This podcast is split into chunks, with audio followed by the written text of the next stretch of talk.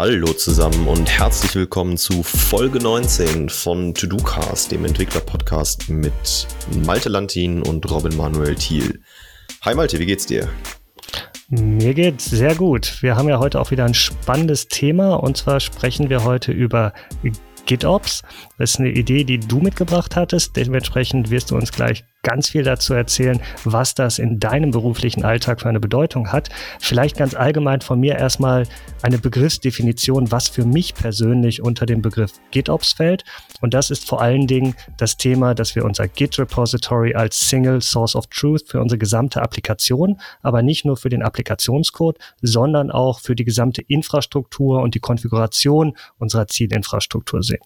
Das heißt, wir haben für alle Bereiche unserer Applikation entsprechenden deklarativen Code im Repository liegen.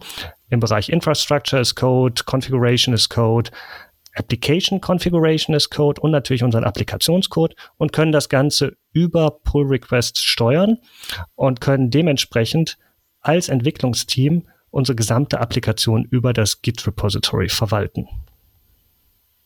Genau, und wenn man dann ähm, aus einem Cloud-Native-Kontext darauf guckt, wo ich glaube, den Begriff zum ersten Mal gehört zu haben, dann geht das sogar noch so weit, dass man dort sagt, wenn das geschehen ist, was du gerade äh, beschrieben hast, also dass all die Konfigurationen, die man braucht, an zentraler Stelle irgendwo in einem Git-Repository zieht, kann man dann nicht auch das Konzept von CI/CD äh, dahingehend überdenken, dass sich eventuell Zielinfrastrukturen aus diesem zentralen Git-Repository automatisch ihre Konfiguration ziehen. Na, also so moderne Deployment-Targets, wie zum Beispiel Kubernetes, da haben wir in Folge 10 von diesem Podcast mal drüber gesprochen, die arbeiten ja schon mit deklarativer Konfiguration. Das heißt, die beschreiben schon quasi, woher sie welchen Docker-Container oder welchen Container in, äh, allgemein sich ziehen wollen und wie sie den ähm, in welcher Konfiguration deployen wollen. Und das ist ja quasi perfekt für Git. Das heißt, man kann die Config ja auch ohne rein in so einem Git-Repository ablegen und anstatt diese dann zu pushen in das Cluster, also irgendwie eine Pipeline sich zu bauen, die sich gegen das Cluster authentifizieren muss, kann das Cluster ja auch eventuell einfach den Spieß rumdrehen und sagen, da sitzt ein Agent im Cluster, der sich dann gegen dieses Git-Repository verbindet und die Konfiguration von da zieht. Und bevor ich jetzt damit einsteigen kann, muss ich ja in meinem Entwicklungsprozess und auch in meinem Git-Repository ein paar Voraussetzungen schaffen. Die hatten wir im Wesentlichen auch schon in unserer ähm, DevOps-Folge beleuchtet. Ähm, das bedeutet in dem Fall im Wesentlichen, ich muss eine ordentliche Branching-Strategie haben. Ich brauche Protected Branches mit Policies, die es nicht allen Personen im Team einfach erlauben, auch entsprechende äh, Code-Changes auf diese Branches zu pushen, weil letzten Endes in diesem Ansatz alles, was in diesem Branch ist, dann sofort in meine Produktionsumgebung gegebenenfalls übernommen wird. Und das betrifft jetzt nicht nur Änderungen an meiner Applikation, sondern das betrifft auch Änderungen an der gesamten Konfiguration, an der Infrastruktur. Und es kann ja letzten Endes nicht so sein, dass durch einen Fehler in zum Beispiel meinem Infrastructure as Code dann plötzlich bestimmte Teilkomponenten meiner Anwendung nicht mehr deployed werden können, weil jemand ohne Review dort irgendwelche Änderungen in der Infrastruktur eingecheckt hat, die dann sofort ausgeführt werden. Das heißt, ich muss zunächst entscheiden, welche Branches brauche ich. Häufig werden in dem GitOps-Ansatz ähm, pro Umgebung ähm, ein Branch angelegt. Das heißt, ich habe vielleicht zum Beispiel für meine Testumgebung einen Branch, ich habe einen Branch für eine Staging-Umgebung, ich habe für meine Prod-Umgebung häufig den Main- oder Master-Branch und habe dann entsprechende Policies auf diesen Branches, die es äh, entsprechend steuern, wer über welchen Prozess dort Änderungen durchführen kann.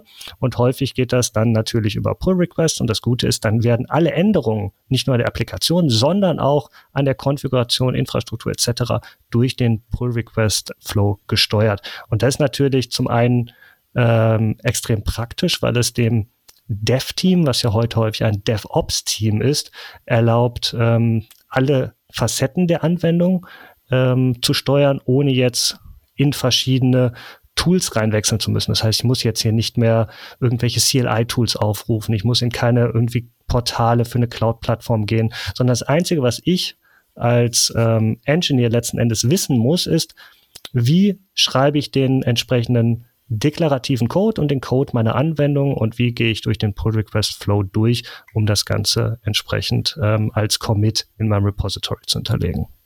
Genau, häufig sehe ich dann auch tatsächlich, dass Unternehmen hingehen und da äh, mit mehreren Git-Repositories sogar arbeiten. Also dass vielleicht die Applikation für sich selber den Code, eine Definition, wie der Code jetzt welche, zum Beispiel im Rahmen von einem Kubernetes-Cluster laufen soll und vielleicht ein bisschen Infrastruktur in ihrem Repository von einem Dev-Team pflegen und dann, sobald der, der Code gebaut wurde und irgendwo an zentraler Stelle abgelagert wurde, dass sie dann einen Pull-Request in ein ganz anderes Git-Repository machen, ein zentrales Git-Repository dann zum Beispiel, was vielleicht gar nicht mehr von ihnen verwaltet wird, sondern was von einer QA-Abteilung verwaltet wird, die dann diesen Pull-Request reviewen. Also das Dev-Team sagt, wir sind bereit, wir möchten das ausrollen und die Changes, die wir gemacht haben, die äh, speisen wir wieder ein in, in das große zentrale Git-Repository für dieses Projekt, was von der QA-Abteilung zum Beispiel geowned wird.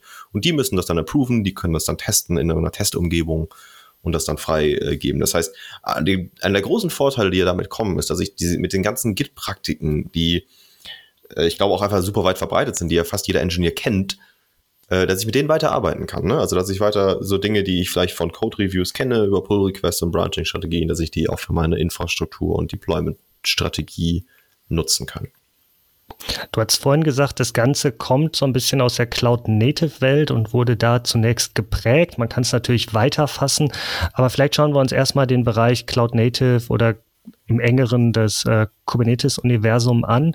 Warum ähm, bietet mir GitOps dort Vorteile? Ich kann natürlich auch einfach weiterhin doch hingehen und äh, Pipelines schreiben, die dann vielleicht ähm, über die ähm, entsprechenden CLI-Tools Änderungen an meiner Umgebung vornehmen, die ich irgendwie ähm, hinterlegt habe. Das heißt, ich muss das ja nicht manuell irgendwie über die Kommandozeile machen, mich auf mein Cluster irgendwie verbinden, dann Änderungen durchführen, sondern ich kann das ja schon automatisieren.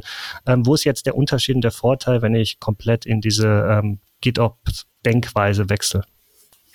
Ja, das ist ähm, zum einen deswegen glaube ich für so Umgebungen wie Kubernetes spannend, weil die von vornherein sich ja mehr oder weniger so ein Infrastructure as Code und Desired State Gedanken zunutze gemacht haben. Das heißt, wohingegen ich vielleicht bei traditionellen Umgebungen wirklich hingehen muss und Code irgendwo hochladen muss oder vielleicht auch einen kompilierten Code irgendwo auf meine Zielumgebung hochladen muss, ist sowas wie Kubernetes ja von vornherein dafür designt worden, dass ich dem Cluster einfach nur beschreibe, wo findest du denn deinen Code und wie, äh, oder beziehungsweise in dem Fall von Kubernetes, wo findest du denn deinen Container ähm, und wie konfiguriere ich den. Das heißt, Kubernetes ist von vornherein ja dafür gemacht, einfach nur Konfigurationen entgegenzunehmen.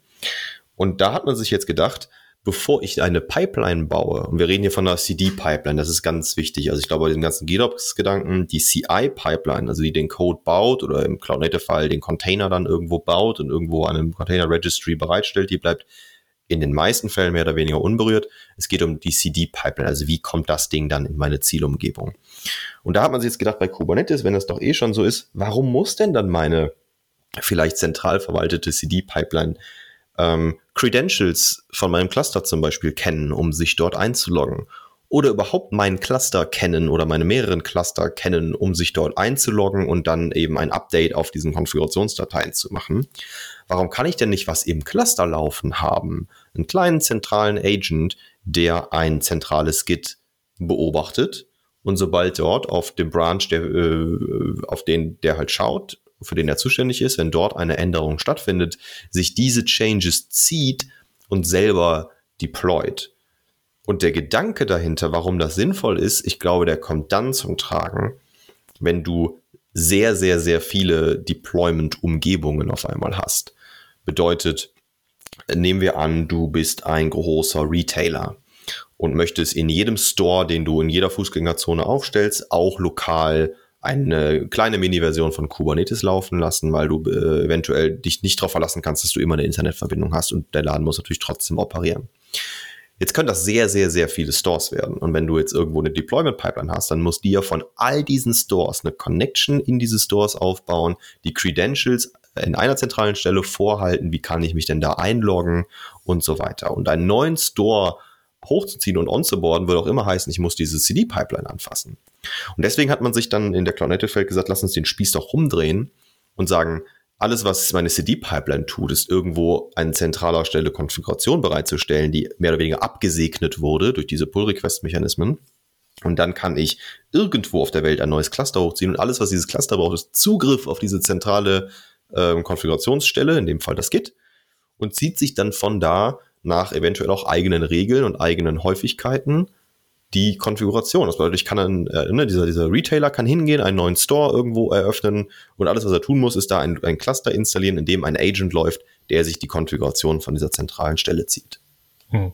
Und das gleiche gilt natürlich auch, wenn du in einer Public Cloud Plattform unterwegs bist und dann so Multi-Region Deployments machst. Das heißt, deine Anwendung, die läuft in diversen Regionen auf der Welt und du musst nicht für jede weitere Region dann letzten Endes deine CD-Pipeline an, anfassen, sondern letzten Endes ziehen sich die einzelnen Regionen dann den neuesten Stand der Applikation, wenn dort Änderungen vorgenommen werden, direkt aus dem Git-Repository und das letzt, letzten Endes, wenn das eine Public-Facing-Applikation ist, musst du lediglich deinen Load Balancer so konfigurieren, dass alle äh, geografischen Regionen dort entsprechend inkludiert sind. Aber in deiner CD-Pipeline brauchst du dann letzten Endes keine Änderung mehr vornehmen. Ein Thema, ähm, was ich ganz spannend finde, ist, ähm, wie wird das Ganze auch getriggert? Da gibt's ja unterschiedliche Ansätze, aus meiner Sicht zwei verschiedene. Zum einen kann ich bei jedem Commit oder Pull Request auf einen bestimmten Branch irgendwie per Webhook, Webhook ähm, benachrichtigt werden. Oder ich mache das Ganze in verschiedenen ähm, Zeitabständen. Das heißt, ich kann sagen, okay, alle fünf Minuten, alle 20 Minuten schaue ich auf das Repository, ähm, merke mir den State, schaue, auf welchem Commit ich vorher war. Wenn es einen neuen Commit gibt, dann ziehe ich mir den neuesten Stand und führe die Änderungen durch. Ähm, beide Ansätze haben äh, ja Vor- und Nachteile.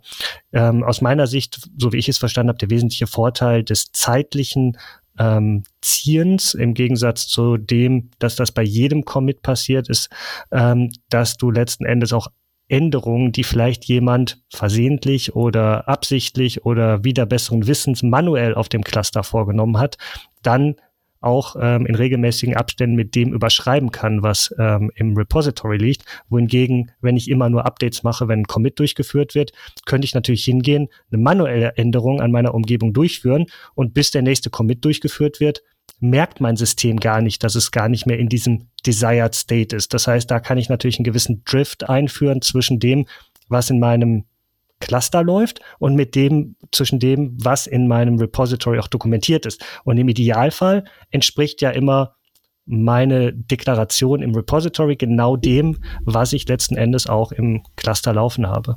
Hm, ich würde dann aber tatsächlich, für mich wäre das äh, aus meiner Perspektive eine Voraussetzung, dass ich meine Zielumgebung so konfiguriere, dass sie dann tatsächlich nur noch Changes aus dieser zentralen Konfiguration entgegennimmt, zumindest für die Bereiche, die darüber gesteuert werden. Also ich glaube, ich würde dann, so wie ich das ja auch mit diesen Logs auf bestimmten Branches in Git mache, dafür sorgen, dass dann eben niemand mehr eine manuelle Konfiguration machen kann. Vielleicht ist auch noch ein großer Unterschied aber zwischen diesem Webhook versus ich äh, check in regelmäßigen Abständen, ob es da was Neues gibt. Ähm, Stelle ich mir vor, wenn ich in einem sehr, in einer sehr regulierten Umgebung arbeite, wo der Webhook vielleicht mein, mein Agent, der im Cluster läuft, nicht erreichen kann. Weil der Webhook kommt ja dann von Git aus. Also Git ruft dann ja irgendwie einen Endpunkt auf, den ich bereitstelle und sagt, ey, wenn der auf und dann, wenn er, wenn der aufgerufen wird, dann zieh dir bitte die Changes neu. Wenn mein Cluster jetzt aber in einer regulierten Umgebung läuft, die nicht einfach aus dem Internet erreichbar ist, die aber vielleicht im Gegenzug selber eine Outbound Connection aufbauen darf, um zu überprüfen, ob es was Neues gibt, dann ist das natürlich fast schon die einzige Möglichkeit, die ich habe. Ja, jetzt gibt es natürlich neben den ganzen Vorteilen, die wir gerade von GitOps ähm, oder generell von diesen, das Deployment Target zieht sich automatisch die Konfiguration aufgelistet haben, auch einige Nachteile und ähm, ja, so ein bisschen was, wo man äh, sich Gedanken machen sollte, ähm, dass man diese Nachteile wahrscheinlich reinläuft und sich dann fragt, ist das denn überhaupt was für mich? Und für mich persönlich ist der, gro der größte Nachteil und auch der Grund, warum ich skeptisch bin beim Thema GitOps. Gar nicht unbedingt von dem Gedanken, dass ich an einer zentralen Stelle die Konfiguration habe. Das finde ich super. Das hatten wir auch in unserer Infrastructure as Code Folge. Das ist übrigens Folge 9, wer das nachhören möchte von diesem Podcast. Mal, mal gesagt, dass das super ist, irgendwo an zentraler Stelle, dass die Infrastruktur und alles zu beschreiben und dann durch eine Pipeline auszurollen. Das finde ich super. Ich weiß noch nicht genau, wie ich das finden soll, dass sich die Zielumgebung selber ähm, ihr, ihre Konfiguration zieht.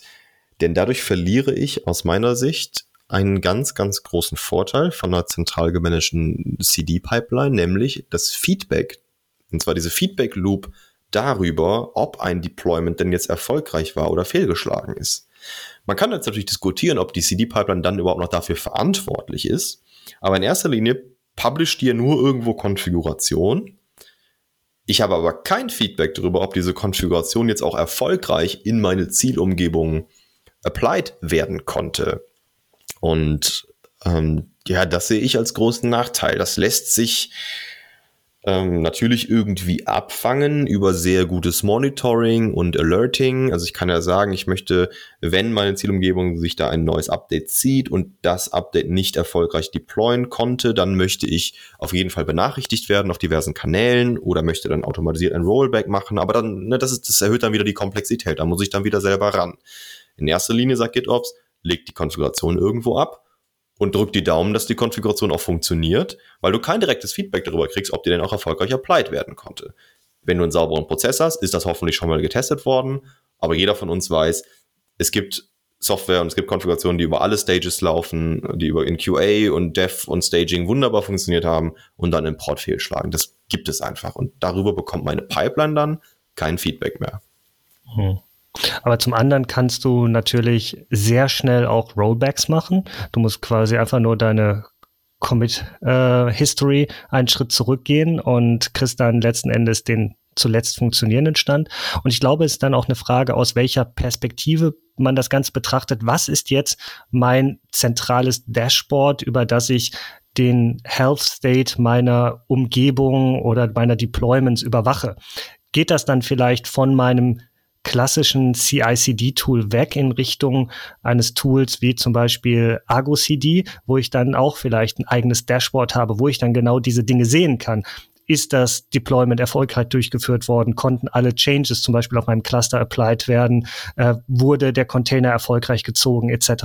Das heißt, ich habe dann vielleicht einfach einen anderen Control Pane und ähm, ändere dann meine Perspektive, wo ich bisher halt DevOps sehr stark über meine CICD-Pipelines gedacht habe und mein Dashboard hierfür in diesem CICD-Tool habe, verschiebe ich das jetzt hin ähm, zu der Zielumgebung, wo ich dann dort meine ähm, Control Planes irgendwie habe. Also ich glaube, das ist vielleicht auch eine Frage, wie man das Ganze betrachtet. Aber wenn man so aus der äh, traditionellen Umgebung kommt, die man bisher hatte, gebe ich dir absolut recht, dann ist das so ein bisschen äh, so, ein, so ein Schuss ins Blaue, würde ich sagen. Ja. Man tut irgendwas, und dann hofft man, dass in der Zielumgebung alles funktioniert. Und ob es funktioniert hat, das sieht man dann erst, wenn man in diese Zielumgebung auch letzten Endes reinschaut. Also ist durchaus ein sehr wichtiger Aspekt. Aber ist ja ein guter Punkt. Dann können wir auf jeden Fall ja festhalten, dass ähm, ein weiterer, eine weitere Voraussetzung, dass diese ganze GitOps-Philosophie sauber funktioniert, ein ordentliches, sauberes Monitoring und Logging ist, weil das brauche ich dann, das muss einfach stehen. Ich muss Bescheid wissen, wenn irgendwas in meinem, in meiner Zielumgebung schief läuft. Und wer das nochmal nachhören möchte, da haben wir vor ähm, drei Folgen in Folge 16 über das Thema Monitoring und Logging im Detail gesprochen. Ähm, da kann man das dann nochmal nachhören. Ein weiterer Nachteil, den ich ganz oft in diesem Kontext höre, ist, das, was auch andere als Vorteil sehen, nämlich dass jetzt alles über Git gesteuert ist. Und da muss man sich, glaube ich, dann vor Augen führen, dass Git eigentlich ursprünglich für manuelles Editieren designt ist. Also für, für ähm, Konflikte lösen und für manuelle, also Menschen schreiben Code und checken das da ein. Wenn ich jetzt mehrere CI-CD-Prozesse habe, die auf ein zentrales Git-Repository irgendwo eine Konfiguration ablegen, und da denke ich jetzt einfach mal an das Szenario, ich habe Microservices, also meine Applikation besteht aus mehreren Microservices. Diese Microservices werden von verschiedenen Teams entwickelt und jedes Team pflegt irgendwie sein eigenes Git-Repository mit dem Code und stellt dann einen Pull-Request mit der Konfiguration für ihren Microservice an dieses zentrale Git-Repository, was alle Konfigurationen vorhält und wo, äh, woraus sich dann nachher die Zielumgebung, zum Beispiel ein Kubernetes-Cluster, bedient. Wenn das alles Git ist, dann laufe ich natürlich in das rein, was uns allen auch in der Git-Welt am meisten Schmerzen bereitet, nämlich Konflikte. Wenn ich jetzt also mehrere, sag ich mal, CD-Pipelines habe aus diesen kleinen Teams, die Microservices bauen, die dann auf dieses Git-Repository schreiben wollen, dann kann das natürlich dafür sorgen, dass wenn das zwei gleichzeitig tun, ich einen Konflikt habe, in dem Team A ähm, sich den aktuellen Stand zieht, seine Changes applied und dann pusht und Team B macht genau dasselbe und dann sind zwischen zwei Pull-Requests zum Beispiel Konflikte entstanden. Die muss ich dann wieder irgendwie menschlich lösen. Oder ich schaue halt, dass ich das über Retries irgendwie löse, aber das macht es halt auch wieder sehr komplex, denn eigentlich ist Git nicht dafür gemacht. Git hat den großen Vorteil, dass es eigentlich, ähm, dass es sehr weit verbreitet ist und dass fast jeder Engineer damit umgehen kann und dass das ein Tooling ist, was uns sehr natürlich vorkommt mittlerweile. Aber muss sich darüber bereit, äh, im Klaren sein, bewusst sein, dass es das eigentlich das Tooling das nicht ab kann, dass da viele, viele, viele Pipelines gleichzeitig auf ein so ein Git-Repository schreiben. Dann kann man sich eher überlegen, und da gibt es auch Ansätze für, ob man das nicht in einer Datenbank pflegt, statt in einem Git-Repository. Das ist relativ frisch, dieser Ansatz, dass man sagt, hm, ist denn Git wirklich noch der richtige Ansatz? Oder packe ich das nicht in eine Datenbank, die mit Transaktionen arbeiten kann, die Dinge nach, äh, nacheinander ähm, vielleicht ablegen kann und worüber ich ja dann auch äh, eine Versionierung, Backups, Rollbacks und sowas machen kann. Also ich glaube, da muss man äh, so ein bisschen schauen. Das, ähm, glaube ich, ist aber ein Problem, was eher bei großen und sehr verteilten Teams auftreten kann. Wie gesagt, es ist lösbar mit sowas wie, wie, wie Retries. Wenn ich irgendwie einen Konflikt bekomme, dann muss ich halt nochmal die aktuelle Version mir ziehen, da meinen Changes reinmergen und dann nochmal neu den Pull-Request stellen. Aber das macht es natürlich auch wieder komplex. Hm. Und außerdem habe ich ja sogar die Möglichkeit in solchen GitOps-Tools ähm, das Tool in meine Git-History schreiben zu lassen. Das heißt, da fließt quasi auch Feedback zurück von diesem Tool in meine Git-History. Ähm, das heißt, ich habe da auch wiederum einen weiteren Stakeholder in dem Sinne, der auch auf mein Repository schreibt. Und die Frage ist, ob mhm. man da nicht letzten Endes das für das Git gebaut ist, etwas zu weit dehnt, um dort auch dieses Feedback letzten Endes zurückzuschreiben. Ähm, ja. Aber letzten Endes, glaube ich, ist es ein ähm, super spannender Ansatz, der gerade in der Cloud-Native-Welt ähm, durchaus äh, zu Recht äh, eine sehr breite Adoption mittlerweile findet. Ne? Und für mich ist es ja kein Entweder-Oder. Du wirst ja ähm, nicht jetzt sagen, ich habe vorher in Anführungsstrichen klassisches CI/CD gemacht und jetzt gehe ich in äh, GitOps und die ganze alte Welt kann ich vergessen, sondern es ist letzten Endes ja eine Kombination aus beiden. Ich brauche weiterhin meine äh, CI-Pipelines, um meine, meine Checks, meine Tests durchzuführen, um die Builds durchzuführen, gegebenenfalls die Container zu bauen und zu publishen. Und dann kann ich das natürlich kombinieren mit äh, der GitOps-Welt. Und man kann es tatsächlich sogar so interpretieren, dass auch das, was ich vielleicht im Idealfall schon in der Norm Anführungsstrichen normalen CI/CD-Welt gemacht habe, auch eigentlich unter dem Begriff ähm, GitOps passt. Wenn ich jetzt schon Infrastructure as Code in meinem Repository liegen habe, wenn ich auch schon entsprechend die System Configuration as Code in Form von irgendwelchen Ansible Files in meinem Repository liegen hatte und dann vielleicht das Ganze über ähm, Pipelines ausgeführt habe und nicht über diesen äh, GitOps-Flow ausgeführt habe. Aber das ist ja auch etwas, was ich durchaus auch schon unter den breiteren Begriff GitOps, wenn man die Definition Git Repository als Single Source of Truth sieht, kann man das Ganze natürlich auch darunter fassen. Und ich glaube, es ist ja am Ende kein Entweder-Oder, sondern ist halt ein neuer Ansatz, um gerade die Änderungen an der Zielumgebung und die Änderungen an der eigenen Applikation quasi umzudrehen, dass ich das nicht mehr über eine Pipeline reinpushe, sondern über einen Pull-Mechanismus ziehe. Und das ist natürlich insbesondere in dieser Cloud-Native-Welt extrem spannend. Ja, auf jeden Fall. Ich kenne auch viele Teams, die das einfach mischen für verschiedene Anwendungsfälle. Es kann ja zum Beispiel ein sehr guter, eine sehr gute Lösung sein, wenn ich zum Beispiel sage, ich habe in meinem Unternehmen ganz, ganz viele Kubernetes-Cluster, weil ich viele Teams habe und die alle haben sich auf Kubernetes oder irgendeine andere Technologie verständigt. Ich möchte aber als zentrales Operations-Team dafür sorgen, dass innerhalb diesen, dieses Clusters oder diesen ganzen Clustern bestimmte Regeln gelten, also bestimmte Spielregeln herrschen. Das bedeutet, ich habe vielleicht eine zentrale Konfiguration irgendwo, welche Sachen erlaubt sind, welche nicht erlaubt sind, welche Rollen vorhanden sein müssen, welche Namespaces vorhanden sein müssen, welche Supporting Tools wir uns vielleicht unternehmensweit darauf geeinigt haben. Und diese Konfiguration, also die quasi die Settings, die Einstellungen und die Spielregeln meines Clusters, die kann ich ja durchaus an zentraler Stelle ablegen und die können sich alle Cluster über GitOps holen. Vielleicht mache ich sogar eine Policy, dass sich alle, dass sich all diese Cluster das über GitOps holen müssen. Die Teams selber können dann aber frei entscheiden, ob sie auf die traditionelle Art und Weise Changes rein pushen wollen oder ob sie selber für ihre App auch GitOps äh, nutzen wollen, um die Changes in ihr Cluster zu pullen. Und ähm, so kann man das halt ja wahnsinnig gut mischen. Und ich fand auch super spannend, was du gerade gesagt hast, dass man sagt, das muss ja nicht nur auf diese Welt gehen. Im Prinzip ist ja alles, was davon getriggert wird, dass ich eine Konfiguration an zentraler Stelle ändere, irgendwie GitOps. Also auch wenn ich eine, äh, eine Pipeline habe, die mein Terraform ausführt, getriggert davon, dass ich eine, einen Change in meinen Terraform-Files im zentralen Repo habe, dann kann das, dann ist das sicherlich auch eine Form von GitOps. Dann hat das zwar nichts mit meinem Kubernetes-Cluster zu tun, aber die Philosophie bleibt ja dieselbe.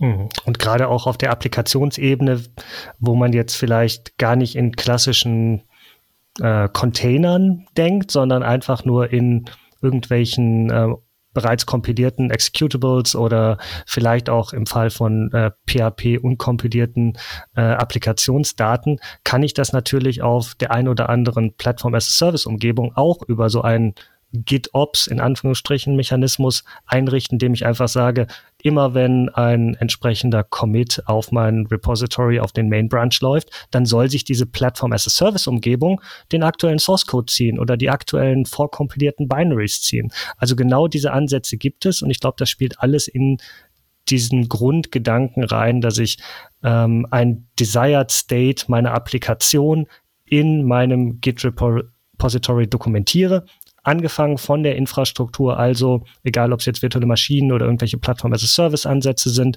bis hin zum Source Code meiner Applikation und der ganzen Konfiguration meiner Applikation, weiß ich, dass wenn ich alles korrekt im Git Repository dokumentiert habe, dass mir selbst ein kompletter Ausfall meiner Umgebung eigentlich nichts anhaben kann, weil ich wirklich komplett automatisiert eine neue Umgebung hochziehen kann, angefangen von der Infrastruktur bis letzten Endes zu meiner Applikation. Und dafür muss ich jetzt letzten Endes, wenn es richtig eingerichtet ist, auch gar kein Experte mehr sein für eine bestimmte ähm, Infrastruktur, sondern ich muss letzten Endes verstehen, wie man diese Konfigurationsfiles schreibt. Aber dann kann ich um es ganz simpel zu sagen, selbst wenn ich kein Experte für Terraform bin, suche ich aber die entsprechende Stelle im Config-File, wo ich dann bestimmte VM-Größen ändern kann äh, und kann dann als äh, Teil des DevOps-Teams, ohne jetzt wirklich ähm, ein tiefes Verständnis der Zielumgebung zu haben, ist es jetzt Cloud-Plattform A oder B, kann ich dort einen neuen VM-Type definieren und kann dann damit ein Upgrade meiner Zielumgebung auf diesen neuen VM-Type durchführen. Und das ist, glaube ich, etwas, was äh, sehr mächtig ist und dann auch den den Teams sehr viel Handlungsfreiheit gibt, aber auf der anderen Seite ihnen viele Sorgen nimmt, weil man sich mit vielen Dingen gar nicht mehr auseinandersetzen muss, weil es halt vollständig automatisiert ist. Ja, 100 Prozent. Ich habe halt all das, was, was Git geil macht. Ne? Ich kann, äh, ich kann zwei Versionen von meiner Umgebung super einfach vergleichen mit so einem Diff. Ne? Ich kann ja wirklich im Code einfach sehen, okay, was sind, welche Änderungen sind hier gemacht worden. Du hast vorhin schon, schon angesprochen. Ich habe eine, eine fertige History. Ich weiß, wer wann was gemacht hat. Ich kann Rollbacks machen. Ich kann Branches machen. Also das ist, ja, das ist sehr, sehr, sehr mächtig, äh, finde ich auch. Und ich glaube, also die, die ganzen Nachteile, die wir aufgezählt haben, das soll nicht heißen, dass GitOps keine gute Idee ist. Das soll nur heißen, wenn man das macht, muss man sich einfach ein paar andere Gedanken machen. Und ähm, halt einfach ein zentrales Repo als Desired State betrachten und sich dann vielleicht eine eigene Feedback Loop bauen, ob es eben geklappt hat oder nicht mit irgendwelchen Alerts. Und ich denke auch hier, man muss nochmal trennen zwischen der einen Idee von GitOps, die heißt ein Repo als also ein zentrales Repo mit dieser State-Konfiguration. Ich glaube, da, da stehen wir beide 100% hinter.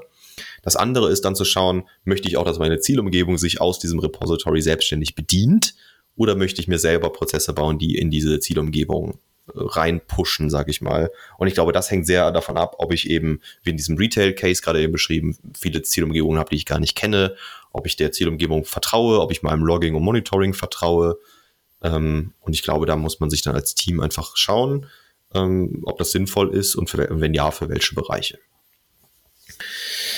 Vielleicht in dem Rahmen nochmal zwei Produkte, die man sich anschauen sollte. Also wenn jetzt jemand sagt, ey, das klingt doch eigentlich ganz cool. Ich glaube, die beiden populärsten Verfechter von diesem, ich ziehe mir aus dem zentralen Repository Konfiguration und deploy das in mein Cluster in der Cloud Native Welt, sind äh, Flux und Argo CD. Die werden wir in den Show Notes von dem Podcast auch nochmal verlinken. Und ähm, wir werden unten drunter auch noch mal ein paar äh, Blogposts und Videos zusammenfassen, wie man sich dem Thema nähern kann, die uns auch in Vorbereitung zu dieser Folge hier geholfen haben. Wunderbar. Vielleicht schon äh, ein ganz kurzer Teaser, was wir beim nächsten Mal machen. Ähm, ich glaube, das ist auch wieder ein spannendes Thema, weil es eigentlich jede Applikation heutzutage betrifft und das ist das Thema Identity. Warum sollte man gerade jetzt sich das Thema Identity ein bisschen anschauen? Ja, gerade natürlich super aktuell durch die Fusionierung von Okta und Auth0. Das sind zwei ähm, ja, sehr populäre SaaS-Lösungen in der Cloud gemanagt, die ähm, Authentication, Identity, Authorization und sowas anbieten. Und da hat Okta, glaube ich, vor, ja, vor wenigen Wochen Auth0 gekauft und ähm, in dem Rahmen sollten wir uns, glaube ich, das, dem Thema nochmal widmen und generell mal über OAuth und OpenID Connect sprechen, weil ich glaube, das ist was, was fast jedem Entwickler schon mal über den Weg gelaufen ist. Ich behaupte jetzt aber mal, die wenigsten in Gänze umschlungen und durchblickt haben. Und äh, da würde ich mich freuen, wenn wir da ähm, genau vielleicht mal unsere Erfahrungen teilen und so ein bisschen Begriffsdefinitionen und Aufräumen betreiben. Hm. Das ganze Thema ist ja beliebig komplex mit den ganzen Flows, die da definiert sind in diesen Standards. Da gehen wir einfach nächstes Mal ein bisschen tiefer rein und schauen uns das im Detail an. Ansonsten würde ich mich auch freuen, wenn ihr euch dann die nächste Folge auch wieder anhört. Und äh, wenn ihr es noch nicht getan habt und zufällig auf Apple Podcasts unterwegs seid, gebt uns gerne ein bisschen Feedback dort. Ein paar Sternchen wird uns sehr freuen. Ansonsten schreibt uns natürlich auch immer gerne über Twitter oder andere Kanäle, wenn ihr Feedback habt Themenideen oder die Dinge völlig anders seht, als wir es jetzt im Podcast besprochen haben. Es sind ja immer unsere Ansichten, die wir versuchen hier darzulegen, aber am Ende gibt es vielleicht auch andere Meinungen und vielleicht machen wir auch in Zukunft mal eine Folge, wo wir vielleicht andere Meinungen mal reinbringen, die wir von euch hören zu den Themen, die wir besprochen haben, um auch mal die anderen Perspektiven der Hörerschaft wiederzugeben. Würde uns freuen, da von euch zu hören. Ja, auf jeden Fall. Dann danke ich dir für deinen Input, Malte. Wie immer sehr spannend. Und wir hören uns nächstes Mal wieder. Bis dahin, macht's gut, bleibt gesund und bis zum nächsten Mal. Ciao. Bis bald.